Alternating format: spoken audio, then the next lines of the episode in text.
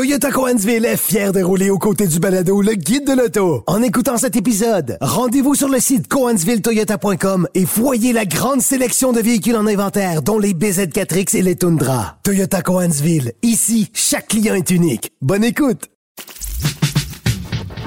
Le guide de l'auto. Avec Antoine Joubert et Germain Goyer. Antoine, la semaine dernière, euh, je conduisais le Toyota euh, Tundra Limited à motorisation hybride.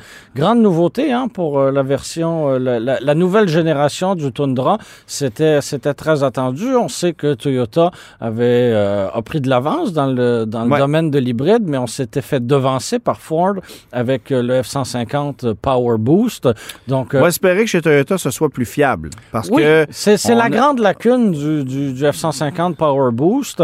Euh, bon, on peut pas parler d'hybride sans parler de consommation, j'ai l'impression. Euh, dans le cas du F-150, on est... On, J'oserais dire qu'on a presque fait des miracles. Là, on est à 10,2 litres euh, au 100 km. Oui, mais attention, c'est ce qu'on annonce. c'est ce qu'on annonce, mais j'ai été capable de faire du 10, du 11 sans problème avec le, le- le Power Boost. Évidemment, en ne transportant rien, là, c'est avec rien dans, dans, dans la caisse. Mais dans le cas du, du, euh, du Tundra, il y a quand même une marge euh, dans la consommation. là. C'est plus, c'est plus élevé. Euh, moi, tu vois, j'ai roulé 1100 km en transportant, bon, euh, pendant quelques, quelques centaines de kilomètres, quelques centaines de, de, de, de livres, mais rien de plus. Non, non. Euh, donc, euh, bref, autant, autant te dire que j'ai rien transporté. Et euh, j'ai fini avec 13,5 litres au 100. OK. Donc, il y a quand même là une bonne, une bonne différence de, de ce côté-là avec une utilisation similaire.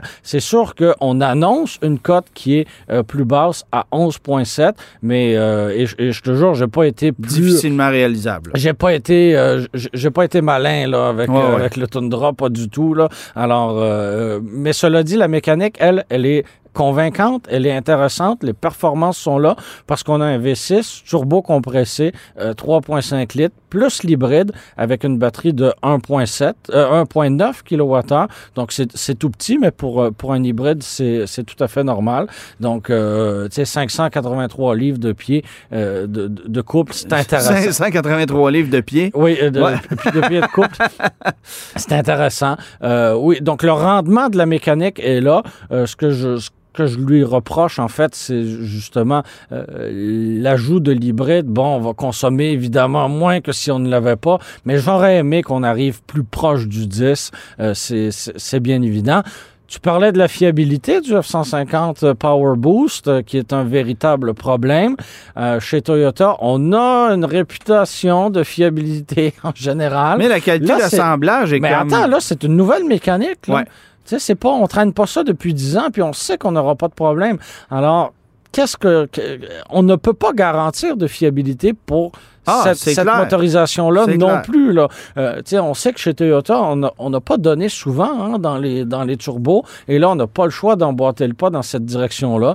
Donc, comme... Mais il y a comme une, accept- une acceptabilité sociale au fait qu'un produit Ford puisse ne pas être fiable pendant un certain temps, alors que chez Toyota, on ne l'accepte pas. Oui. Et on le voit actuellement avec les câbles de, de, euh, d'alimentation des systèmes hybrides des Oui. RAV4. Mhm. Les gens sont en furie pour un problème. Oui, tu vas me dire que c'est un problème important. un problème majeur, Mais Mais, mais ce qui mais nous les gens sont en furie Ce qui nous fois choque avec le, le RAV4, c'est que Toyota a fait comme si ça n'existait pas. là. Mais en fait, j'ai eu des nouvelles un peu cette semaine là-dessus. Et la raison pour laquelle on fait comme si ça n'existait pas, c'est parce qu'il y a un recours collectif. N'eût été du recours collectif et de tout ce que les Mhm. avocats obligent, euh, empêchent Toyota de faire, probablement que le problème se serait réglé beaucoup plus vite. Mais là, parce qu'il y a un recours collectif, on n'a pas le choix on que a les mains d'attendre. liées. Exactement. Que c'est pas, ça n'a pas été nécessairement, je pense, à l'avantage des consommateurs que de lancer un recours collectif. Mhm. Euh, Toyota a- aurait pas eu le choix tôt ou tard de, de remédier à la situation, mais là, tout est retardé. Alors ça, c'est peut-être le point qui est un peu, euh, un peu décevant. Un mot en terminant, un véhicule de 83 000 donc euh, assez, assez dispendieux, mais en même temps, pour une camionnette euh, pleine grandeur, on est rendu, on est rendu dans ces prix-là sans, sans se forcer. L'aménagement intérieur est un peu mieux réussi que euh, ce que j'avais pu, euh, pu voir dans une, une précédente version du, du Tundra que j'avais conduite au printemps. Au moins là, on a l'instrumentation numérique, ce qu'on n'avait pas, dans, ce qu'on n'a pas dans une version euh, de, qui est plus d'entrée de gamme. Donc, on a l'impression d'être dans un camion plus moderne euh, dans, dans sa présentation. Mais tu parlais de, de, de, de rattle en bon français. Oui, il y en a. Euh, et je disais à la blague hors que c'est une camionnette américaine. Oui, oui, c'est c'est carrément ça. C'est carrément Tout ça. comme le véhicule que j'ai Oui. pu conduire cette semaine, qui est le Grand Wagoneer 2023. Mais attention, le Grand Wagoneer L, comme si le Grand Wagoneer n'était pas assez grand. Alors, 12 pouces de plus de longueur hors tout, 7 pouces de plus d'empattement. Est-ce qu'on avait vraiment besoin de ça? On accède à la troisième rangée sans, je te le dis, là, sans se contorsionner. C'est tellement vaste. Plus qu'un Suburban? Ah, j'ai presque envie de te dire Oui. oui. C'est gigantesque. Et on a réussi à, faire en sorte que, malgré la longueur euh, excessive de ce véhicule-là, euh, on a travaillé les suspensions pour que tu n'aies pas l'impression de conduire un véhicule inutilement long.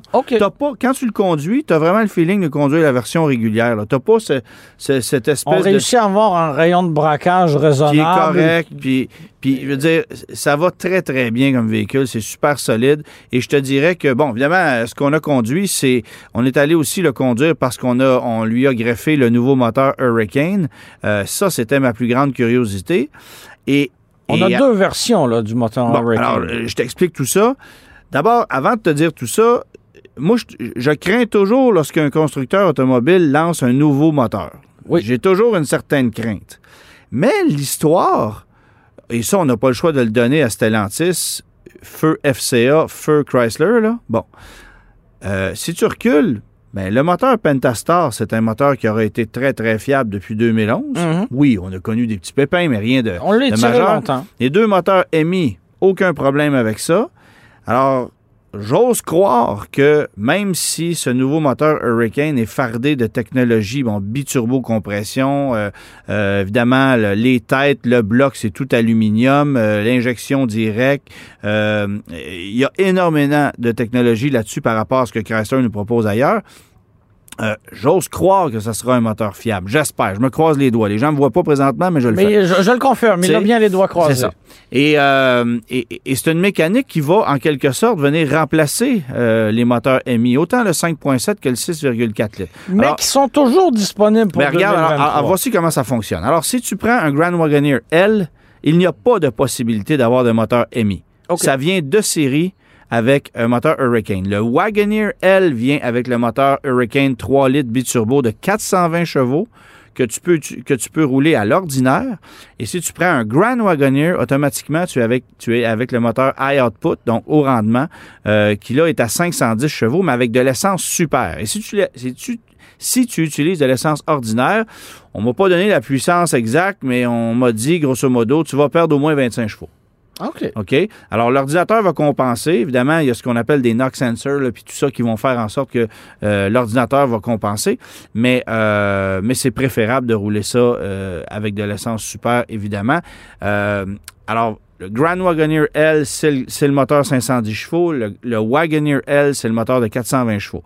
Mais si tu t'en vas dans un modèle à empattement régulier, là, c'est plus complexe. Alors, le Wagoneer euh, 2023 de série est livré avec un 5.7 MI. Si tu passes à la version série 2, série 3 ou Obsidian, tu obtiens à ce moment-là le moteur Hurricane de 420 chevaux. Et si tu prends le Grand Wagoneer en empattement régulier, série 1, tu es avec le 6.4 MI. Série 2, série 3, Obsidian, tu es avec le moteur 510 chevaux Hurricane. Mais tu peux obtenir en option sans frais le 6.4 MI sur un Obsidian parce qu'il y a quand même des acheteurs qui veulent conserver un V8. Antoine, est-ce que tu pourrais dire aux gens de Stellantis qu'on a juste une heure pour faire l'émission? Ben, garde, l'année prochaine, d'après moi, ça va être plus simple. J'ai l'impression que les MI Oui. sont là comme transition encore une année parce qu'il en restait en inventaire, peut-être. Euh, on a vu ça souvent dans l'industrie. Et assurément parce que la demande est encore là pour Ben ces oui. mécaniques plus Ben oui. traditionnelles. Mais, tu sais, il y a aussi des gens qui vont se dire Hey, moi, là, je veux pas mettre la main sur un nouveau moteur cette année. Je vais le laisser vieillir le temps de voir s'il est fiable, puis je vais prendre le MI à la place. J'ai pas le choix de te dire que c'est une sage décision. On a souvent recommandé ça, d'ailleurs. Mais ce moteur-là est magnifique. Le rendement est intéressant. Alors, le couple initial, il n'y a pas d'assistance électrique. Le couple initial, il est instantané, ça répond au doigt et à l'œil. Et que tu optes pour le moteur régulier ou le moteur au rendement, le couple initial, bien que sur papier ce soit différent, c'est à peu près le même. Et tu vas voir vraiment la différence de puissance à haute vitesse. En, lorsque tu atteins de certains régimes moteurs euh, et, que tu es, euh, et que tu roules euh, pas mal plus rapidement. Tu es à 80 km/h, tu as besoin d'un kickdown, par exemple. Là, OK, il y a une certaine différence. Mais, sinon, c'est pas flagrant. Et personnellement, tu ne me vendrais pas un Grand Wagoneer. J'achèterais le Wagoneer avec le moteur de 420 chevaux. Ça fait un travail exceptionnel. J'ai aussi pu conduire une version sur les roues de 20 pouces au lieu de 22 pouces. Plus confortable. Ah, mon Dieu, deux mondes. Euh, moi, j'ai préféré de beaucoup les roues de 20 pouces. Tout le monde va prendre les 22, là, parce que c'est plus Elles doivent être plus belles, oui. Bon, c'est ça. Mais, euh, mais euh, j'ai vraiment préféré ça. Qualité de fabrication qui m'a semblé meilleure aussi que le premier véhicule qu'on avait conduit ici. on n'a pas nécessairement amélioré l'ergonomie des écrans encore. Il y en a beaucoup trop. Puis c'est pour ça que J'irai pas trop fort dans les options, parce que tu peux en mettre des options là-dedans. Là.